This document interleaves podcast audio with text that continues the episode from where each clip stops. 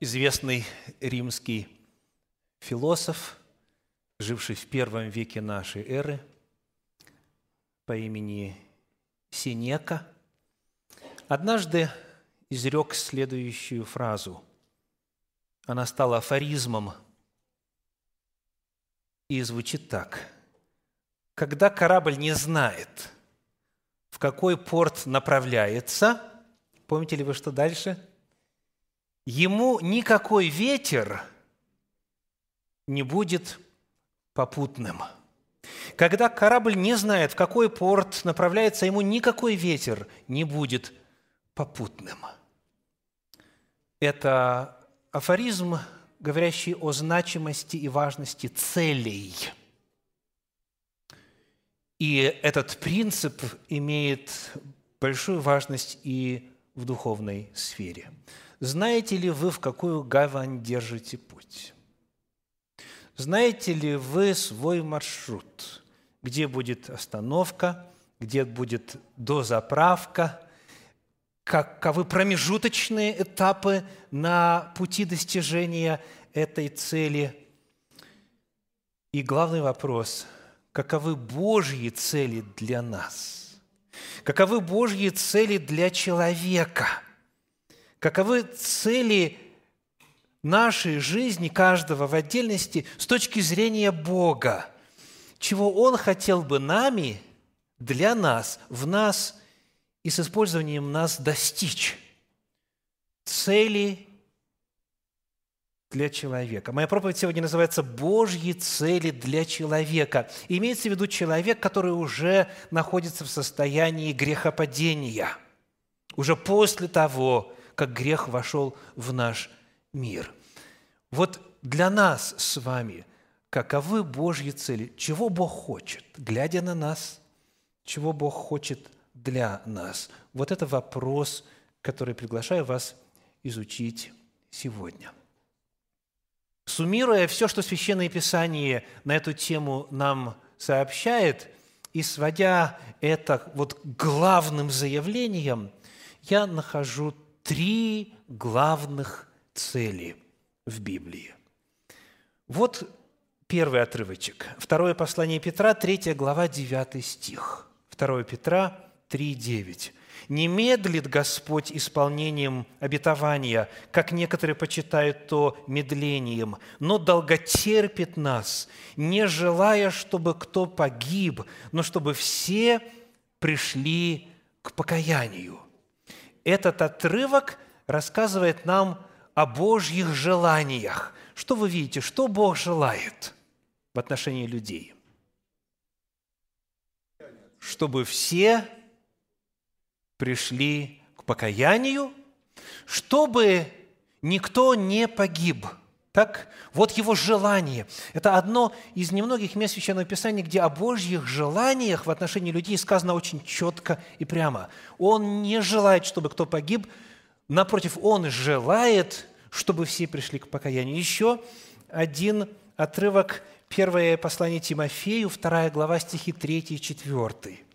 Первое Тимофею, 2 глава, стихи 3 и 4. «Ибо это хорошо и угодно Спасителю нашему Богу, который хочет». Снова говорится о Божьих желаниях в отношении людей. «Который хочет, чтобы все люди спаслись и достигли познания истины». Вот этого он хочет.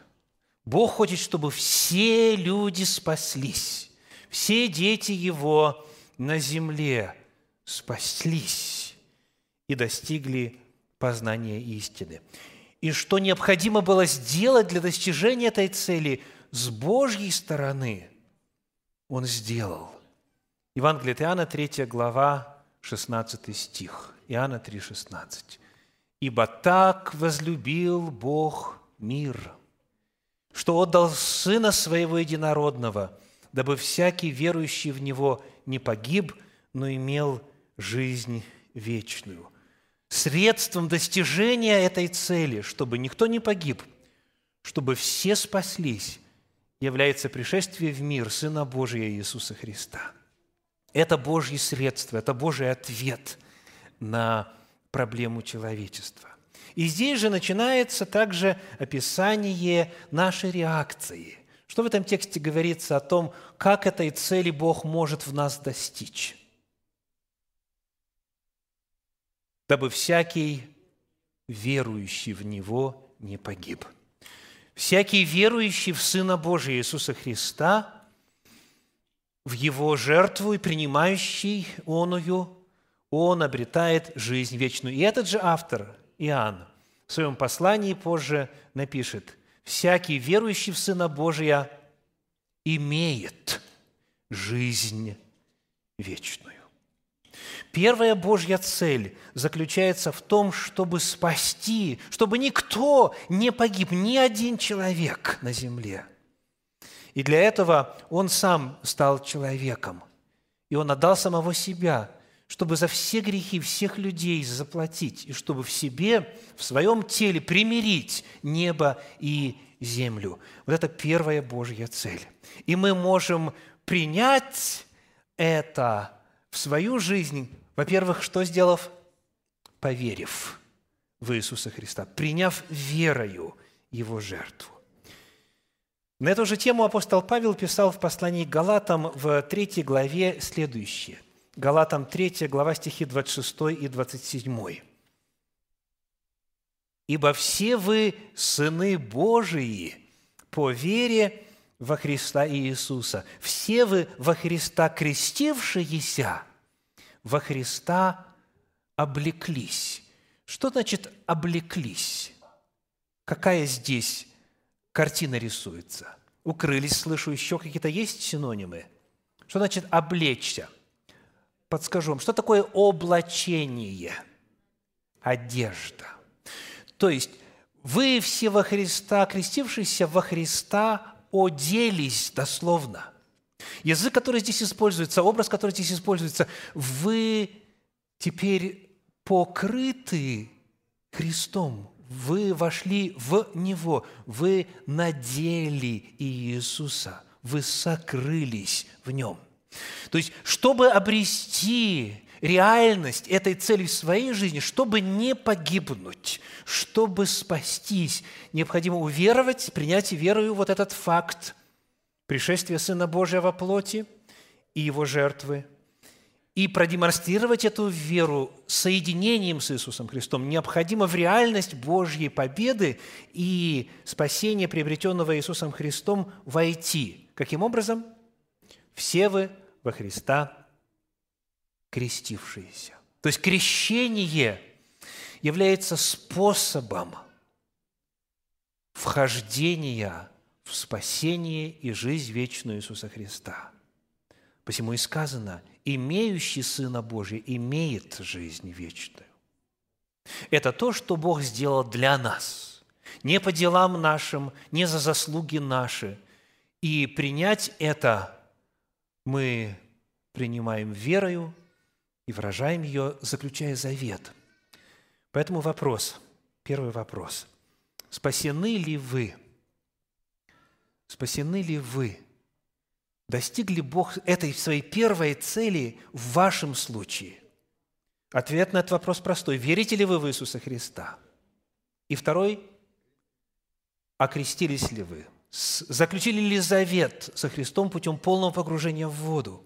То есть решен ли ваш статус в духовном мире? Вошли ли вы в Иисуса Христа? Облеклись ли вы в Иисуса Христа? 14 ноября в нашей общине запланировано очередное служение крещения. Я знаю, что многие из вас уже услышали глаз Божьей любви, поверили в жертву Иисуса Христа и готовы к тому, чтобы заключить завет с Ним. Призываю вас сделать это, не откладывая. Сделать это 14 ноября, чтобы вот эта первая цель Бога в отношении всех людей – в вашем конкретном случае была достигнута. Нет никаких причин откладывать это. Если вы верите и принимаете, Господь приглашает вас. Вот вода, что препятствует тебе креститься? Это первая цель. Повторим. Спасти, всех людей для жизни вечной. Спасти всех людей для жизни будущего века. Какова вторая Божья цель? Приглашаю вас открыть послание к римлянам, 8 главу, стихи 29 и 30. Римлянам 8 глава, стихи 29 и 30. Вы знаете, многие люди сегодня переживают то, что здесь, в Соединенных Штатах Америки, называют кризисом идентичности, кризисом самоопределения. Identity crisis. Так? То есть, кто я?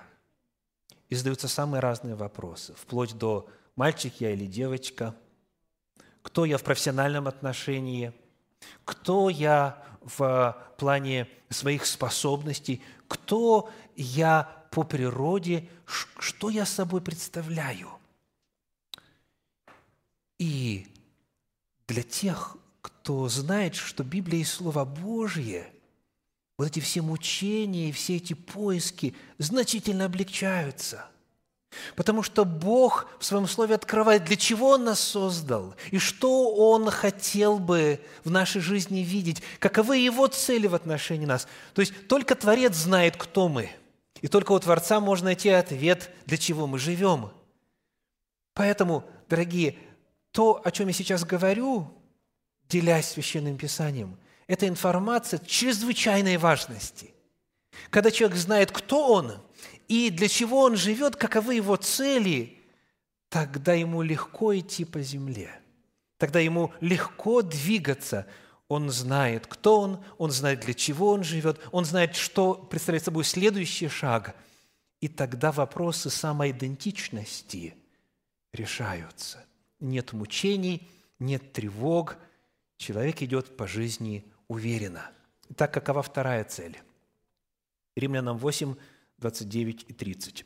«Ибо кого Он предузнал, тем и предопределил быть подобными образу Сына Своего, дабы Он был первородным между многими братьями. А кого Он предопределил, тех и призвал, а кого призвал, тех и оправдал, а кого оправдал, тех и прославил». Как бы вы сформулировали вторую цель, согласно тексту?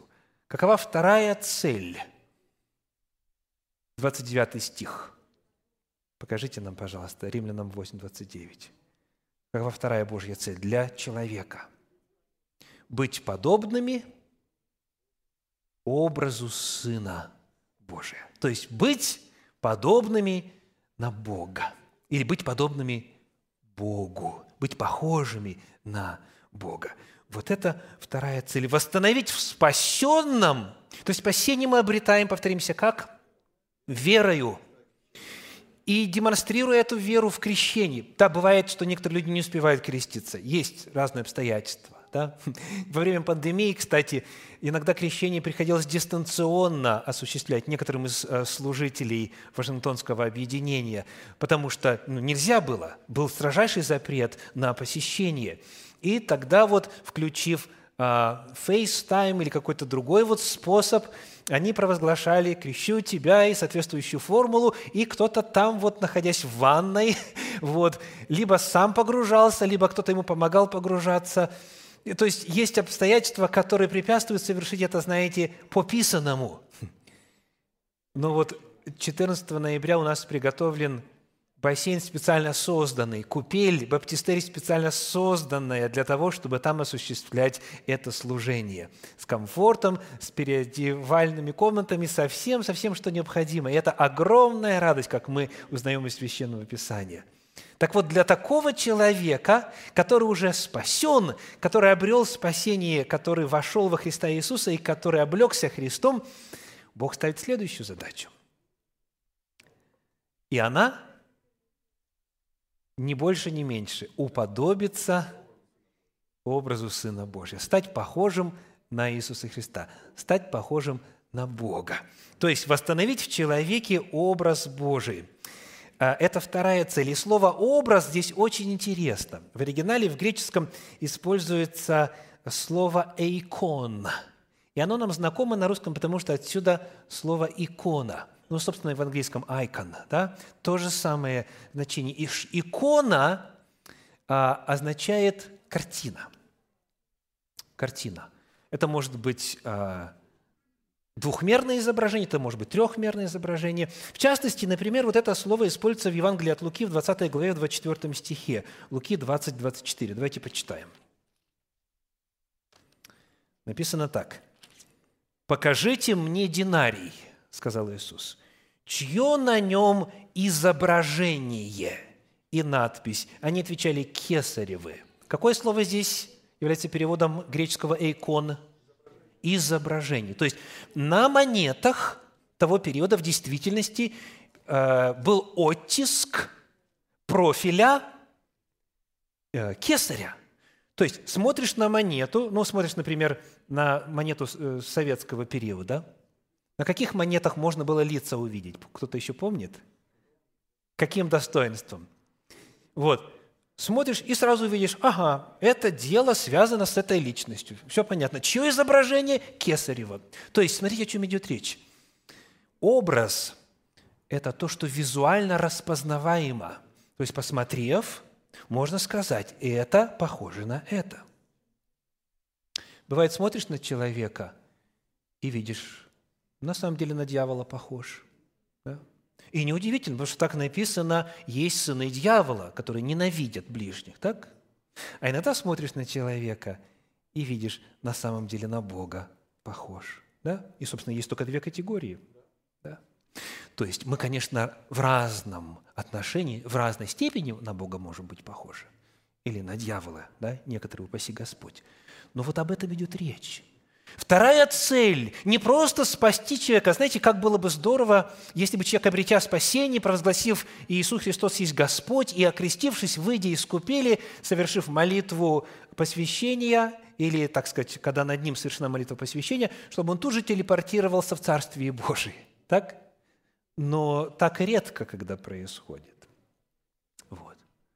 Нам надо продолжать жить и вот жизнь, которая нам еще отмерена, для нас ставит вторую цель Божью в нашей жизни, а именно уподобиться Богу. То есть, чтобы в нас был восстановлен образ Божий. Еще один отрывок на эту тему. Послание в Колоссы, 3 глава, стихи 9 и 10. Колоссянам 3 глава, стихи 9 и 10. «Не говорите лжи друг другу, совлекшись ветхого человека с делами его, и облегшись в нового, который обновляется в познании по образу создавшего его». Что делает человек?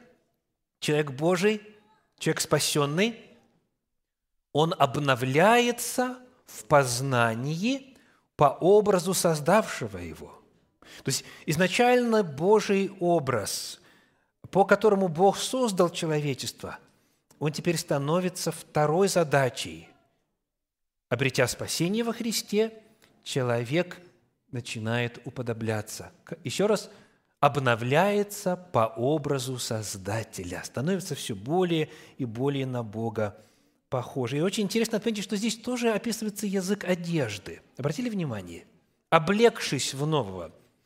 Перед этим сказано «совлекшись», то есть э, современный перевод российского библейского общества, «ведь вы уже сбросили с себя ветхого человека, то есть сняли, вы облеклись в нового человека». Тот же самый язык, как и в послании Галатам 3.27, когда сказано «вы во Христа крестившиеся, во Христа облеклись». Но тут вот какое дело. Когда человек на надевает какую-то новую одежду, если она не его, она ему, может быть, доставляет неловкость, неудобство. Вспоминаю историю из жизни Давида, когда он сказал, я пойду и сражусь против этого филистимлянина Голиафа, который поносит Господа – и ему говорят, ну ладно. И, и дают ему одежду Саула царя. То есть латы, броню, все вот это защитное снаряжение. И он оделся, попробовал ходить туда-сюда, говорит, нет, я не могу. Чужая одежда, она не по плечу, и в ней бывает неудобно. И для нас, дорогие, о ком сказано в Священном Писании, как и о Давиде, «Вот я в беззаконии зачат, и во грехе родила меня мать моя», для нас Христова одежда или надеть на себя Христа – это противоестественно. Потому что по природе человек склонен к греху, по природе человек склонен к чему-то противоположному святости. А вот здесь Бог начинает над его природой работать. То есть о чем я сейчас говорю? Что это процесс. Да вы оделись, вы облеклись, но теперь происходит что? Снова по тексту. Вы обновляетесь. Происходит постепенное обновление, преобразование. Вы обновляетесь по образу создавшего вас. И это бывает трудно. Послание к Галатам, 4 глава, 19 стих. Галатам 4, 19. «Дети мои, для которых я снова в муках рождения, доколе не изобразится в вас Христос». Вот доколе не изобразится, очень хорошо в английском переводе, видите? Until Christ be formed in you. Пока не сформируется в вас Христос. Пока вы подлинно не уподобитесь Христу. Это что означает порой какой термин? Этот процесс как называется? Муки. Я в муках снова, доколе не сформируетесь вы по подобию Христа, доколе Христос полностью не сформируется в вас, внутри, доколе вы не будете его отражать. Итак, вторая Божья цель, напомним, это восстановление Божьего образа в человеке. Это то, что Бог делает в нас, внутри нас – Первое – это то, что Бог делает для нас, мы это принимаем. Второе – это то, что Бог делает, сотрудничая с нами. Он это производит в нас, Он преобразовывает нас. И теперь проверочный вопрос, насколько вы отражаете образ Божий? Вот каждый отдельно взятый. Насколько вы похожи на Бога, на Иисуса Христа? Это вопрос объективного порядка. Это нетрудно узнать. Если самому бывает трудно себя оценить, то можно близких спросить. Они, как правило, обычно очень хорошо знают. Вот тех, кто не будет вам лгать, не, не будет лицемерить, спросите, насколько я уже уподобился Христу. И речь, опять же, не идет о том, что тут теперь раз обрели спасение, то теперь работайте, работайте и работайте, то есть как бы теперь вот это ваша задача. Нет, мы имеем ум Христов. Уже не я живу, но живет во мне Христос. То есть, когда мы вошли во Христа, то все, что потребно для жизни и благочестия, нам там доступно. Все ресурсы для этого есть. Это не наша тяжелая, одинокая судьбина теперь. Нет. Но все-таки, кроме нас, помимо нас – Бог нас не поменяет. Нам необходимо пользоваться всеми дарами благодати, всеми победами Иисуса Христа для того, чтобы этот процесс продолжался. И, конечно же, о том, как это делать, разговор отдельный. Для тех, кому это интересно, есть у нас цикл проповедей, называется «Как победить грех». Там много сказано именно о практической стороне этого дела. Но сегодня наша тема другая. Каковы цели? Повторим, какая вторая цель? Уподобиться Богу. Какова третья цель? Римлянам 12 глава, стихи с 4 по 8. Первый отрывок на эту тему. Римлянам 12 глава, стихи с 4 по 8. «Ибо как в одном теле у нас много членов, но не у всех членов одно и то же дело, так мы, многие, составляем одно тело во Христе, а порознь один для другого члены. Видите, снова тема тела Христова. Та же самая тема. Мы, каждый порознь, являемся членами Христова тела. И что это означает? И как по данной нам благодати имеем различные дарования, различные духовные дары, то Имеешь ли пророчество, пророчествуй по мере веры. Имеешь ли служение, пребывай в служении. Учитель ли в учении, увещатель ли увещевай. Раздаватель ли раздавай в простоте. Начальник ли начальствуй с усердием. Благотворитель ли благотвори с радушием и так далее. Какова третья Божья цель? Священное Писание неоднократно говорит о том, что церковь является телом Христа на земле – и когда человек присоединяется к церкви, он автоматически тем самым становится как частью какого-то тела, какого-то органа или частью какой-то системы органов. Послушайте, как об этом в свое время написал э, новозаветный богослов Уильям Баркли. В этой фразе потрясающей важности мысль. Христос более не находится в этом мире, в теле. Поэтому, если ему нужно выполнить в этом мире какую-нибудь задачу, он должен найти для нее человека – если ему нужно учить ребенка, он должен найти учителя, который научил бы его. Если ему нужно вылететь человека, он находит врача или хирурга, который сделал бы его дело. Если он хочет рассказать о своей жизни, ему нужно найти человека, который рассказал бы об этом. Мы в буквальном смысле слова, пишет дальше Уильям Баркли, должны быть телом Христовым, его руками, чтобы делать Его дело Его ногами, чтобы бегать по Его поручениям, Его голосом, чтобы говорить за Него. Входя в тело Христа, спасенный тем самым сразу становится каким-то членом этого тела, предназначенным для определенной функции. Нет ни одной части тела, которая была бы бесцельной в организме. Невозможно войти в тело и при этом остаться без задания от Бога, без поручения от Бога. Те части тела, которые не используются, что с ними происходит? Первый этап – это атрофирование, то есть это потеря функций, и конечный итог – это некроз, это отмирание. Это очень серьезно, и это есть третья цель – Третья Божья цель для человека, чтобы через спасенного совершить свое служение. Потому что мы на земле и есть тело Христова, так говорит Библия. И это тело, а оно функционирует для достижения целей, которые главе угодны, Иисусу Христу угодны. Третья Божья цель – совершить через нас служение на земле – Поэтому вопрос, какое служение вы совершаете? Какую пользу для тела Христова вы приносите?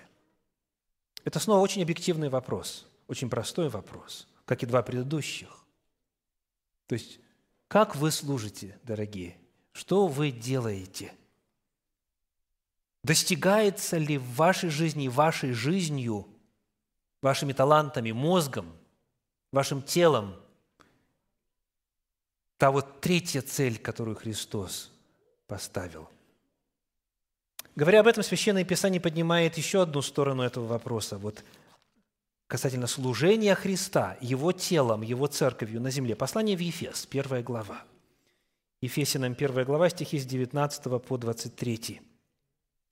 «И как безмерно величие и могущество Его в нас, верующих по действию державной силы Его, которую Он воздействовал во Христе, воскресив Его из мертвых и посадив одесную себя на небесах, превыше всякого начальства и власти, и силы, и господства, и всякого имени, именуемого не только в этом веке, но и в будущем. И все покорил под ноги Его и поставил Его выше всего главою Церкви, которая есть тело Его, полнота наполняющего все во всем. Вновь говорится ну, о том же самом, так? Что церковь есть тело Христа. Но вопрос вот какой. В каком контексте, в каком смысле? Церковь есть тело Его, полнота, наполняющего все во всем. То есть Христос хочет собою церковь наполнить до конца. И это тот же самый Христос, который есть. Можно ли снова посмотреть на 21 стих? Он есть. Ефесянам 1,21 превыше всякого начальства и власти, и силы, и господства». Что обозначается вот этими словами? Начальство, власти, силы, престолы, господство. Что это такое? Это духовные существа. И об этом в послании в Ефес снова говорится, например, в шестой главе, шестая глава, стихи с 11 по 13. «Облекитесь во всеоружие Божье, чтобы вам можно было стать против козней дьявольских, потому что наша брань не против крови и плоти, но против, снова эти слова, начальств, против властей, против мироправителей тьмы века сего, против духов злобы поднебесных. Для сего примите все оружие Божие». Итак, смотрите. Христос победил дьявола и всех бесов, всех демонов. И коль скоро мы вошли во Христа, то эта победа, эта власть Христова принадлежит всем, кто поверил в Него, и всем, кто облегся во Христа, крещением, кто вошел в тело Христова. И Христос, являясь владыкой над всеми духовными существами, в том числе и дьявольскими последователями, ангелами всевозможных рангов. Он хочет через свою церковь наполнить собою все. И церкви своей Он дал эту власть в духовном мире. В Евангелии от э, Луки в 10 главе в стихах с 17 по 19 об этом сообщается так. Луки 10 глава стихи с 17 по 19. Семьдесят учеников возвратились с радостью и говорили, «Господи, и бесы повинуются нам о имени Твоем». Он же сказал им, «Я видел сатану, спадшего с неба, как молнию. Се даю вам власть наступать на змеи и скорпионов и на всю силу вражью, и ничто не повредит вам. Се даю вам власть. Кто вошел во Христа, тот во Христе, благодаря и на основании его победы над дьяволом, имеет власть над дьяволом и всеми бесами. И вот эта третья цель, которую поставил Иисус Христос перед всеми, кто вошел в Него, заключается в том, чтобы служить тем, кто обременен дьяволом и бесами, чтобы одерживать от имени Его имя Христа победу над этими темными силами. Как рассказывает, например, книга «Деяния апостолов», 19 глава, 15 стих.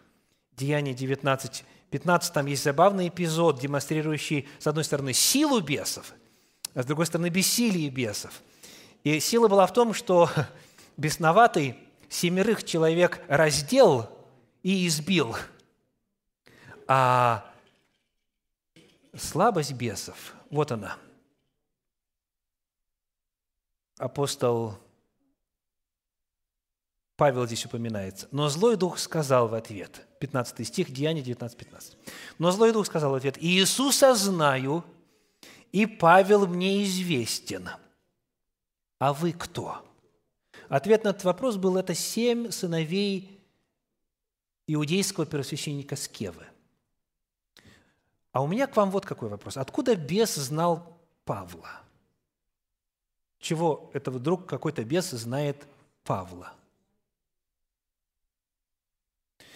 а нам рассказано неоднократно. Вот, например, 16 глава Деяния апостолов, стихи 16 по 18. «Случилось, что когда мы шли в молитвенный дом, встретилась нам одна служанка, одержимая духом прорицательным». Помните, что, что Павел сделал? Вот, 18 стих. «Это наделало много дней. Павел, вознегодовав, обратился и сказал Духу, «Именем Иисуса Христа повелеваю тебе выйти из нее». И Дух вышел в тот же час – об этом моментально стало известно всем бесам. То есть, когда говорит апостол Павел и говорит, во имя Иисуса Христа я повелеваю тебе, бесы знают, что надо делать. Что надо делать? Повиноваться надо. Вопрос, знают ли бесы ваше имя? Известно ли ваше имя в духовном бесовском мире? Это третья цель. Никто из нас не может своей силой или властью или заслугами победить даже одного бесенка. Потому что они, Библия говорит, превосходят нас крепостью и силой, но, но во имя Иисуса Христа, будучи частью тела Его, мы обладаем этой властью. Я благодарю Господа за то, что в нашей общине знают эту власть. и с пресвитерами нашей общины, и не только с пресвитерами, мы периодически совершаем вот это служение освобождения для нуждающихся. Я благодарю Господа за то, что Его Слово истинно и верно, и Он в действительности реально в своей церкви присутствует. Но это то, что каждому уверовавшему и крещенному должно быть привычно. В Евангелии от Марка в 16 главе написано, «У веровавших же будут сопровождать сие знамения, именем Моим будут изгонять бесов». Итак, третья цель. Третья цель. Совершить через спасенного человека служение. Божье служение. Касается ли это применения духовных даров – касается ли это служения освобождения, Бог на земле много чего желает сделать. И мы – Его тело для достижения этих целей. Моя проповедь сегодня называется так. Задачи Божьи цели. Божьи цели для человека. Повторим, первая цель – спасти для вечной жизни. Вторая цель восстановить в человеке образ Божий, уподобить человека Богу. Третья цель – совершить через спасенного служение. Когда корабль не знает, в какой порт направляется, никакой ветер ему не будет попутным, сказал древний мудрец. Это же истина и в духовном отношении. Стремитесь ли вы к почести Вышнего звания Божьего во Христе Иисусе. Вот три главных Божьи цели, которые открыты в Священном Писании. Пусть в вашей жизни Бог достигнет каждой из них. И это огромная радость. Быть с Богом, уподобляться Богу и служить от Его имени. Аминь.